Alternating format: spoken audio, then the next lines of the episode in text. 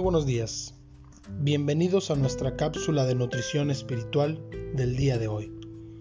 El tema de hoy es Esperanza en la aflicción. La lectura devocional está en Romanos capítulo 8, versículos 18 al 25. Debido a las múltiples adversidades que enfrentamos, tendemos a desarrollar una filosofía pesimista a menudo creemos que la situación que estamos viviendo es insufrible y que no hay esperanza alguna.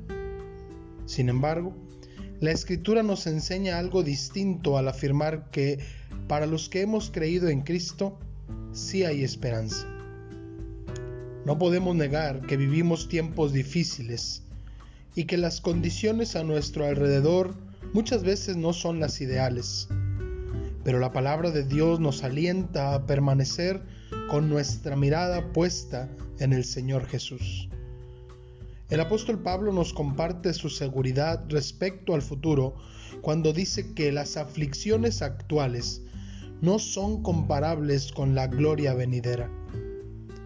Tal seguridad es posible porque tenemos la certeza de que un día no muy lejano veremos al Señor y estaremos con Él por toda la eternidad.